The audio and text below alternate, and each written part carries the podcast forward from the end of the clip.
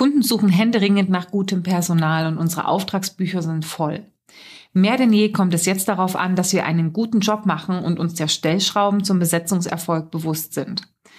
Dabei ist der Kandidatenmangel längst nicht mehr nur ein Thema in der Arbeitnehmerüberlassung oder in der Festanstellung, sondern mittlerweile auch in der Vermittlung von Freiberuflern angekommen.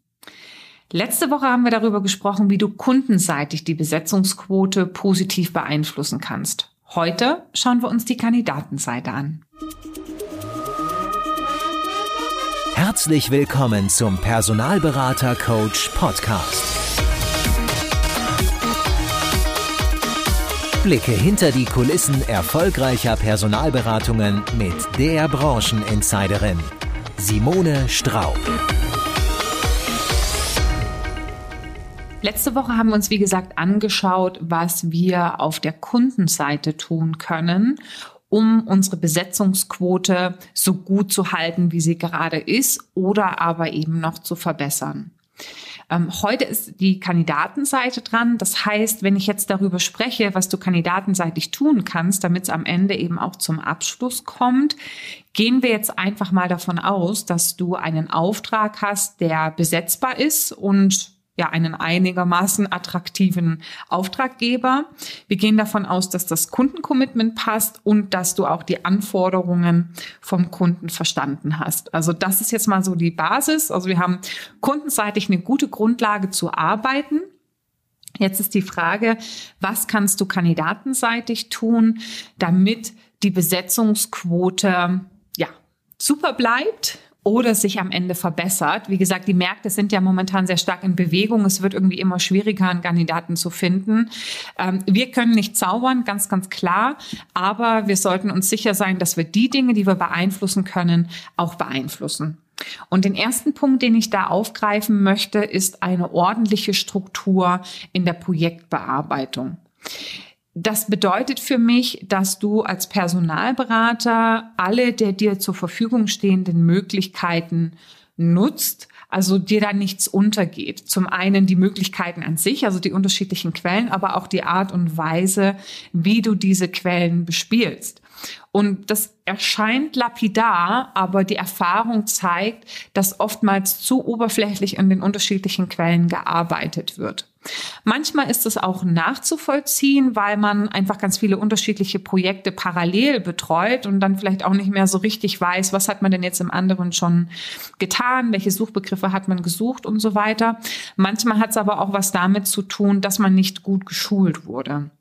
Ich habe neulich jetzt mal mit dem Janni gesprochen, Johannes Dalampiras. Du weißt ja mittlerweile, dass ich mit ihm gerade im Bereich Active Sourcing auch zusammenarbeite. Und das ist meine Empfehlung, wenn es ums Thema Active Sourcing geht. Und wir haben jetzt überlegt, nachdem sich ja jetzt so langsam die Corona-Themen wieder lockern, ob wir nicht gemeinsam mal ein offenes Seminar auflegen wollen, aber dann im Bereich Active Sourcing Advanced, also so diese fortgeschrittenen Skills. Und ja, ich würde mal sagen, ohne zu viel zu spoilern, aber das sieht ganz gut aus. Und als wir uns so um den Inhalt gedreht haben, hat Janni dann irgendwann gesagt, du aber, weißt ganz ehrlich, in den allermeisten Fällen wünschen sich die Berater ein Advanced Training, aber es kommt ganz oft dann wieder auf die Basics zurück, die einfach nicht sitzen. Ja, und wenn man da, sage ich mal, das Fundament, äh, das Fundament sehr, sehr gut macht, dann ist einfach schon sehr, sehr viel gewonnen. Und worauf er da zum einen eben ähm, anspielt, ist zum Beispiel das Thema Suchbegriffsvorbereitung. Ja, ähm, Janni hat auch damals diesen, dieses Zitat von Abraham Lincoln ins Gespräch gebracht. Das finde ich echt super. Ähm, ich muss mal gucken, ob ich das jetzt gerade zusammenkriege. Das geht, if you want to chop down a tree. Warte, warte, warte. Ich guck mal. Das kam jetzt ganz spontan. Warte. Ich hab's hier. Ja. If I had eight hours to chop down a tree, I'd spend six sharpening my axe. Also es hat sehr, sehr viel mit der Vorbereitung zu tun und gerade in der Suchbegriffsentwicklung ist oftmals einfach noch sehr, sehr viel Potenzial, wird zu wenig gemacht. Und ich biete an meinen Trainings, ähm, Janni hat das auch übernommen, acht verschiedene Suchbegriffsvariationen an, also acht Möglichkeiten, wie du ausgehend von einem Begriff, wie zum Beispiel Softwareentwickler oder einer Rolle, die du suchst, ähm, Suchbegriffe entwickeln kannst, die alternativ sind, die anonyme sind, die einfach dir die Möglichkeit geben, die Suchplattformen unterschiedlich zu bespielen. Und klar, wenn du sie unterschiedlich ansprichst, dann kommen natürlich auch andere Kandidaten raus. Und man kann davon ausgehen, dass die meisten Recruiter mit den Suchbegriffen arbeiten, die ihnen intuitiv einfallen, aber sehr, sehr wenige setzen sich hin und investieren da wirklich Zeit in die Suchbegriffsentwicklung, um dann am Ende eben auch Suchbegriffe einzugeben, die andere nicht eingeben und Mitarbeiter zu finden, die andere nicht finden. Da fällt mir übrigens ein, ich hatte in der Vergangenheit mal ein YouTube-Video ähm, dazu gedreht, Mitarbeiter finden, die andere nicht finden und ein Worksheet entwickelt, ähm, genau, wo ich diese, diese Suchbegriffsvariationen ähm, darstelle. Ich pack dir mal den Link in die Show Notes von diesem Podcast. Also einfach in, in deine Podcast-App gehen, in den Text gehen und da wirst du irgendwo den Link finden. Und dort habe ich dir das YouTube-Video hinterlegt und den Link zum Worksheet. Also wenn es dich interessiert, kannst du da dir das ja auch ähm, runterladen und ähm, ja, entsprechend deine Suchbegriffe variieren. Ja, ähm, genau, aber äh, Rolle zurück eigentlich. Ich habe gesagt, okay, wie kann ich meine Besetzungsquote kandidatenseitig äh, beeinflussen, indem du deine Projekte ordentlich bearbeitest und deine vorhandenen Möglichkeiten nutzt. Da ist übrigens auch ein Klassiker, ne? einfach, ich muss nochmal zurück zu der, zu der Basis, oftmals stimmt die Basis nicht. Ich habe neulich mit einem großen Dienstleister gesprochen, ähm, der in unterschiedlichen Vertragsformen unterwegs ist im technischen Umfeld und habe da zum Beispiel über das Thema Datenbank gesprochen. Und man würde es nicht glauben, wenn man den Namen hört, wenn ich dir jetzt den Namen sagen könnte und würde, würdest du sagen, was? Die arbeiten nicht wirklich mit ihrer Datenbank, aber ich glaube, das sind sie in guter Gesellschaft von vielen ähm, anderen da ist zum Beispiel auch ein, ein absolutes Basisthema. Ähm, die Datenbank, die wird zum Teil bespielt, zum Teil nicht. Man kann dann Datensätze nicht gut wiederfinden und deswegen wird sie auch, wenn dann nur halbherzig bespielt. Aber das ist auch, also es ist ein großer Fehler. Ne? Also wenn ich da entsprechend Kandidaten einpflege, dann sollte ich natürlich auch schauen, dass ich die irgendwann mal wiederverwenden kann. Das ist ja praktisch so, wie ähm, ja man, wenn man hergehen würde in der Kundenakquise und würde sich jetzt rein aufs Thema Neukundenakquise fokussieren und würde nach der Neukundenakquise, nach den ersten paar Gesprächen und nachdem ein erster Vertrag zustande gekommen ist, sich dann nicht mehr um den Kunden kümmern. Ja, in der, auf der Kundenseite ist man schon dahinter gekommen, dass man sagt, man macht eine Bestandskundenpflege, weil gerade am Anfang, ne, die Neukundenakquise ist eine hohe Anlaufinvestition und wenn es dann, wenn die Hürden dann überwunden sind, der Kunde ist gewonnen, die Verträge Vorschläge sind gemacht, das dann entsprechend wieder fallen zu lassen, wäre ja sträflich. Ja, dann wäre ja die ganze Anfangsinvestition ähm, wieder versenkt. Und auf der Kandidatenseite ist dieser Gedanke noch gar nicht so wirklich angekommen. Nein, da geht man lieber immer wieder her und gräbt auf Xing und LinkedIn, erarbeitet es sich hart, dass man dort Kandidaten findet, die im Zweifelsfall dann irgendwann in der Datenbank sind und man geht vielleicht erst im Nachgang in die Datenbanken findet heraus, oh, der war ja da eigentlich schon gewesen. Also sehr, sehr ärgerlich. Auch hier hohe Anfangsinvestition und die wird regelmäßig versenkt dadurch, dass ich meine Potenziale und meine ähm, Kontakte nicht pflege. Sehr, sehr schade, zumal natürlich auch eine gute Kontaktpflege darauf, also auf das Konto einzahlt, dass man zukünftig dann auch schneller liefern kann. Ja, also wenn ich Kandidaten im Pool habe äh, und darauf zurückgreifen kann, geht es natürlich viel, viel schneller, als wenn ich immer wieder jede Suche von neuem anfangen muss. Und da muss man ganz klar sagen, gerade wenn du auch in hochkompetitiven Märkten unterwegs bist, wo mit Datenbanken gearbeitet wird, also wo es Kunden gibt, wo es, ähm, sorry, wo es Personalberatungen gibt, die mit einer Datenbank arbeiten, dann wirst du immer das Nachsehen haben, wenn du keinen Pool an eigenen Kandidaten hast, weil du eben immer wieder neu suchen musst und das dauert einfach Zeit. Und im Hinblick auf die Besetzungsquote wirkt sich das natürlich nicht so gut aus, weil du dann immer hinten dran bist und andere vor dir den Abschluss machen. Genau. Also, schau dir an, Projektbearbeitung, hast du eine ordentliche Struktur, ja, nutzt du die Kanäle, die du hast, gut, um ähm, Kandidaten zu finden. Ja, der nächste Step, wenn ich dann Kandidaten gefunden habe, dann geht es natürlich darum, diese Kandidaten auch zu begeistern. Ja, also das heißt, es ist ein nächster großer Block, den du für dich mal prüfen kannst damit Folgendes dir nicht passiert. Ich habe neulich auch wiederum mit einem Dienstleister gesprochen ähm, und hab, wir haben dort ein Training für die Recruiting-Seite vorbereitet und da erzählte mir die Teamleiterin hinter vorgehaltener Hand, dass ähm, sie irgendwie ein Gespräch observiert hätte von äh, einem Berater oder einer, also, also von einem Recruiter, einer Recruiterin, die einen Kandidaten gesprochen hat, der ähm, schon mal für den Kunden mehrfach angesprochen wurde und dann gesagt wurde, ja, aber niemand hat mich so wenig begeistert äh, für diesen Kunden wie Sie. Und das ist natürlich irgendwie Worst Case, der passieren kann, ja, ähm, dann kam praktisch auch das Nein nach diesem äh, Feedback, ja, und ähm, das Gespräch war beendet und man hat den nächsten angerufen. Also ganz viele verpasste Chancen. Wenn ich den Kandidaten doch jetzt am Telefon habe, ähm, ja, einfach die Story auf eine andere Art und Weise zu erzählen, auf eine begeisterndere Art und Weise zu erzählen und auch mit den Einwänden noch mal mehr anzufangen, ja. Und äh, ganz vorne dran steht natürlich der Fakt, dass ich mich selber erstmal für den Job und das Unternehmen begeister. Und wenn ich nichts finde, wo ich sage, hey, das klingt interessant aus Perspektive möglicher Kandidaten, dann wird es natürlich schwierig. Ja, also arbeite mit deinem Kunden, arbeite mit deinem Account Manager daran, dass du die Informationen bekommst, die du brauchst, um auch Kandidaten gewinnen zu können. Das ist so die Basis, ne, um nicht total gelangweilt auch dein Gegenüber, ähm, sage ich mal, einzuschläfern, wenn du über dein Mandat sprichst. Also wenn du nicht dahinter stehst, dann kannst du es eigentlich gerade schon vergessen. Ja, also ähm, hol dich selber ins Boot und die Zeit ist, also wenn Nee, wann, wenn nicht jetzt, ist die Zeit gut, um dem Kunden mal zu spiegeln, wenn er eigentlich keine USPs hat. Ja, also, dass vielleicht auch der Kunde erstmal seine Hausaufgaben machen muss, bevor er erwartet, dass andere für ihn das Eisen aus dem Feuer holen. Ja, das sind ja so die ersten Schritte auch beim Kunden, wo dieser sich mal über die Grundlagen äh, Gedanken machen kann, dass man sagt, okay, warum sollte dann eigentlich überhaupt jemand zu dir kommen? Und da bist du als Berater natürlich auch gefragt oder als Recruiter gefragt, das entweder dem Account Manager zurückzuspiegeln oder in deiner Form als Berater und als Gesicht zum Kunden dann eben auch zum Kunden zurückzuspiegeln. Aber gehen wir mal davon aus, du bist in it to win it, ja. Du begeisterst dich für den Job beim Kunden und ähm, auch fürs Unternehmen. Dann geht's natürlich auch drum, wie gestaltest du die Gesprächserfahrung? Ja, also was für einen Eindruck bekommt der Kandidat, wenn er mit dir, er oder sie mit dir am Telefon ist? Ja, wie professionell ähm, wird, wird, wird äh, das Gegenüber ins Gespräch reingeholt? Wird sich überhaupt mal erkundigt, wo die Reise hingehen soll, was so Wünsche sind?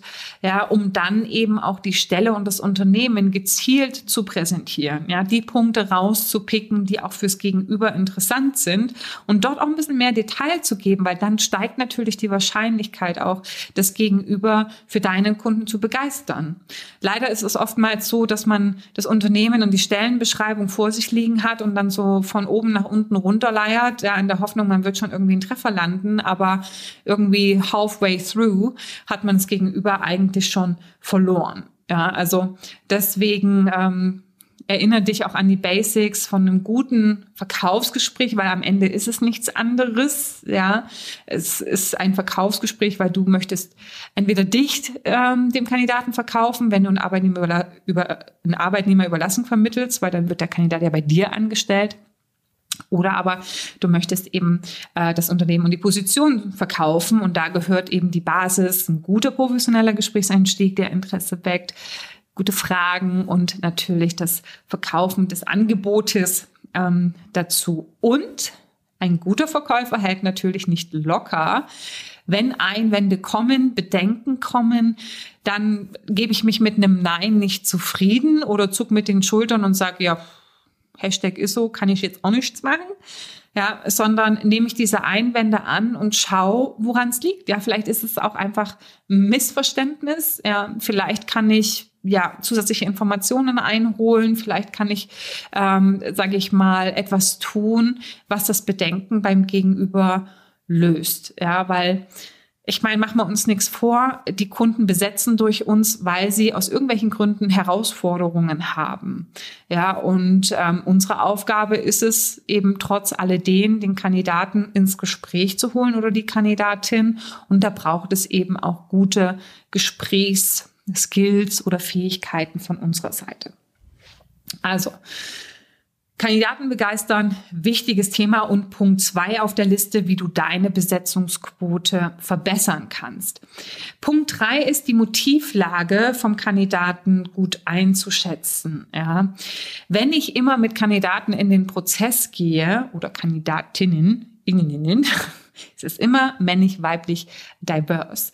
Ähm, wenn ich mit guten KandidatInnen in den Prozess gehe, dann ähm, sollten das auch Personen sein, die tatsächlich ein Wechselinteresse haben. Weil in dem Moment, wo ich jetzt nur mit Kandidaten in den Prozess gehen würde, wo die Motivlage unklar oder nicht gegeben ist, dann produziere ich sehr viel Zeit auf, also produziere ich sehr viel oder, oder nehme sehr viel Ressourcen auf allen Seiten in Anspruch, aber es konvertiert am Ende nie zu einem Abschluss, ja.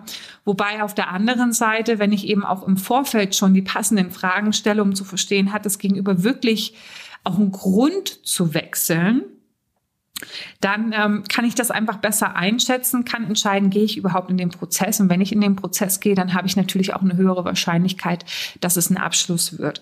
Ich weiß, dass es ganz oft so ein Mittelding ist. Ja, es ist ein mal sehen und mal gucken, aber die Kunst ist es hier tatsächlich, ich nehme immer so als Aufhänger, spätestens nach dem ersten Interview äh, Tacheles zu sprechen und im Zweifelsfall den Kandidaten oder die Kandidatin auch nicht weiterzulassen, wenn nicht ein klares Bekenntnis dazu kommt, wenn alle Parameter passen würden, dort eben auch ähm, ein mögliches Angebot anzunehmen. Ja, also da kann äh, ein gutes Closing helfen, da kann vielleicht auch mal eine Takeaway-Situation helfen, also wo man diese ganzen, wo man äh, eben diese Möglichkeit wegnimmt und das Gegenüber dann auch nochmal nachdenken lässt und sich entscheiden lässt, ob es wirklich weitermachen möchte. Aber ähm, ja, da bewusst eine Entscheidung zu treffen, diesen Prozess zu begleiten, ist das eine ganz, ganz wichtige Sache und es ist eben auch gleich Punkt vier, ne, die aktive Prozessbegleitung. Ähm, dort eben herzugehen und auch die Optionen vom Kandidaten, von der Kandidatin zu kennen, zu schauen, wo man selber steht, beziehungsweise wo der Kunde steht und zu gucken, okay, was, was würde es denn brauchen, damit wir eben auf Position eins rutschen oder unser Auftrag auf Position eins rutscht, ja, dort eben auch aktiv in die Gespräche zu gehen, ja, und ähm, natürlich, wir repräsentieren in dem Moment unseren Kunden und ein Mehrwert von dir ähm, für den Kunden ist es eben, dass du mit Kandidaten Gespräche darüber führen kannst, wie der Kunde sich attraktiver gestalten kann für die Talente, die am Markt eben offen sind für einen Wechsel. Und wenn du das dann zurückspiegelst an den Kunden, dann ist es eine Information, die er oder sie halt sonst so nicht hätte. Und dann kann der Kunde immer noch entscheiden, geht er mit oder geht er nicht mit, um dann eben auch den Kandidaten ähm, aktiv zu gewinnen. Ja, aber es ist mitnichten so und das sollten auch, ähm, sage ich mal, die Unternehmen, wo wir jetzt eine 180-Grad-Funktion haben, wo das Recruiting eben äh, getrennt ist vom Account Management, aber trotzdem die Betreuung vom Kandidaten durchgängig im Prozess übernimmt, sollten da wirklich auch schauen, dass sie das Personal gut schulen, weil da ist wirklich eine eine gute Gesprächsführung gefragt, um eben zu vermeiden, dass Missverständnisse entstehen, dass äh, Bedürfnisse nicht ausgesprochen werden, dass ähm, uns gute Kandidaten einfach durch die Lappen gehen. Ne? Da muss alles versucht werden und alles versucht werden heißt nicht, wir müssen in die Bittstellerposition gehen und das Gegenüber ähm, äh, belabern und irgendwie in eine Position reindrücken. Nee, ich meine, dass es einfach darum geht, ähm, die Elemente einer überzeugenden sauberen Gesprächsführung zu nutzen und auch Prozesse auf Augenhöhe und als Berater aktiv zu begleiten, um ja Optionen, Möglichkeiten aufzuzeigen, aber natürlich auch zu registrieren, wann ist jetzt einfach auch Schluss, wann kann ich jetzt auch keinen Einfluss mehr nehmen, weil es einfach offensichtlich nicht zueinander passt. Nur den Punkt, es passt offensichtlich nicht zueinander, den können wir oftmals noch weiter nach vorne in den Prozess verschieben, damit wir nicht aufs falsche Pferd setzen im Prozess und diesen im Zweifel Zweifelsfall durchlaufen lassen und am Ende dann feststellen, oh, Kandidat nimmt ein anderes Angebot an oder Kandidat nimmt ein Gegenangebot an oder Kandidat ähm, zieht das Näslein aus dem Wind zurück und sagt, uh, hier drin bei meinem aktuellen Arbeitgeber ist aber so muckelig, ähm, ich bleib jetzt doch da, drüben ist das Gras irgendwie auch nicht grüner. Ja, das ist jetzt nicht besonders hilfreich für die Besetzungsquote und ähm, das wolle man nicht. Genau, ich überlege gerade ein Gimmick noch. Ähm, ich hatte mir eigentlich vier Punkte aufgeschrieben, aber eine Sache spukt noch so in meinem Kopf rum.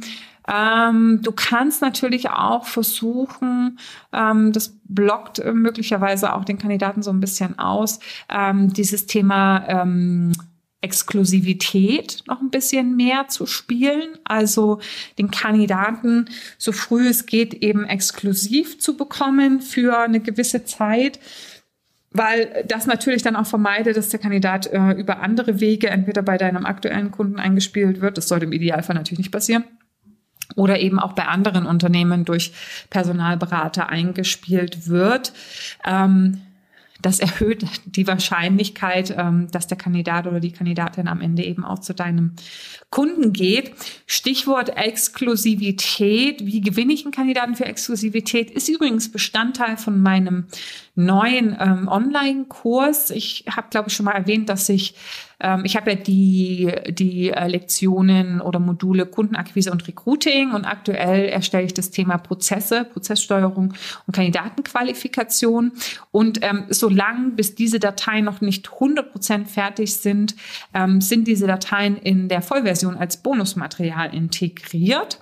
Also sie sind zu 80 Prozent sind sie fertig. Ich bin gerade in der Produktion noch der Audio-Beispiele. Ähm, aber wenn du wissen willst, wie du Exklusivität vom Kandidaten bekommst, dann kannst du eigentlich jetzt schon mal reingehen ähm, und dich dort anmelden. Das erfährst du im Online-Training. Solltest du, also ich nehme das jetzt auf ähm, Ende Februar 2022, solltest du diesen Podcast später hören, wird es wahrscheinlich einen separaten Kurs geben zum Thema Prozesse, äh, Prozesssteuerung oder vielleicht auch Kandidatenqualifikation, muss man sehen. Dann findest du diesen Inhalt dort. Wo ist das Online-Training? Auf www.rexplorer.com.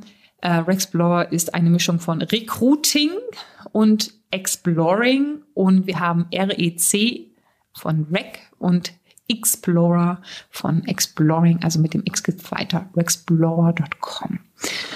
Jo, also, ähm, ich glaube, wir haben hier schon viel betrachtet. Vielleicht denkst du so, ja, okay, ähm, das hätte ich mir fast gedacht. Genau, Wissen ist nicht gleich Können und Können ist nicht gleich Tun oder irgendwie so. also herzliche Einladung, ich habe es beim letzten Mal auch schon gesagt.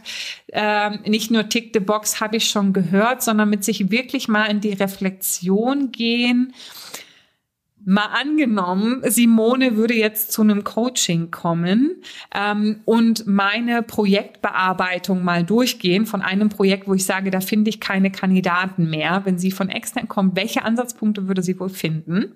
Also schaut euch das Thema ordentliche Struktur in der Projektbearbeitung an. Ähm, schaut euch an, setzt euch da vielleicht so ein, so ein, so ein Männchen, ein gedankliches Meta-Männchen auf eure Schulter und lasst mal äh, sozusagen eure Gespräche Revue passieren. Vielleicht lasst ihr auch einfach mal ähm, ein Handy parallel laufen, was eure Tonspur aufnimmt, ja, und ihr hört es euch im Nachgang mal an. Hört euch mal selber zu und denkt, hm, wäre ich denn begeistert von dem, was ich da erzähle, wenn ich das als Kandidat hören würde. Ja, also reflektiert eure Gesprächsskills, schaut, ob ihr ehrlich zu euch selber seid, was die Motivlage des Kandidaten ähm, angeht. Ja, weil je mehr Kandidaten ich in die Prozesse gebe, die am Ende sowieso Angebote nicht annehmen, umso eher verwehre ich mir die Chance, mit Kandidaten zusammenzuarbeiten, die eben auch einen Abschluss ähm, möglich machen. Und last but not least, bindet euch aktiv in die Prozesse ein, ja, schaut euch vor allen Dingen auch eure Interview-Nachbereitung an, die wird oftmals zu schlampig und zu oberflächlich gemacht, ne? Am Ende wollen wir dann immer nur hören, und was gut? Ja, es war gut. Okay, alles klar, ne? Haben sie alle Fragen beantworten können? Hm, okay, danke, tschüss, ja. Aber stellt auch da wirklich die Fragen, die es euch möglich machen, ja, so diese Entschlusstemperatur, die Entscheidungsfreudigkeit abzuholen und dort eben auch Impulse für euren Kunden herauszuarbeiten. In diesem Sinne, dieser Podcast war komplett Freestyle. Bin ganz stolz auf mich. Ich hoffe, du auch auf mich. Du konntest den einen oder anderen hilfreichen Impuls mitnehmen. Gib mir doch dazu gern ein Feedback. Und äh, wie gesagt, ich pack dir die beiden Links einmal zum Thema Kandidaten finden, die andere nicht finden, äh, in die Show Notes und am besten den Explorer-Link auch, weil ja, irgendwie, ähm, glaube ich, ist es doch am Ende nicht ganz einfach, ähm, diese Domain zusammenzusetzen durch diese kleine Klippe mit dem C und dem X. Aber gut, in diesem Sinne, wir kriegen das hin. Ich wünsche dir noch einen fantastischen Tag, einen schönen Abend oder eine gute Nacht, je nachdem, wann du mich hörst. Ich hoffe, du hörst mich nicht zum Einschlafen. äh, ansonsten stehst du jetzt wahrscheinlich im Bett vor der Energie, die ich jetzt äh, rübergeschoben habe. Egal. Ich quatsche. Ach, apropos Quatschen, ich muss dir noch einen letzten, einen kleinen Flachwitz rüberschieben. Was ist klitze, klein und wird am Strand angespült? Eine Mikrowelle. Haha. Happy Hunting. Ciao.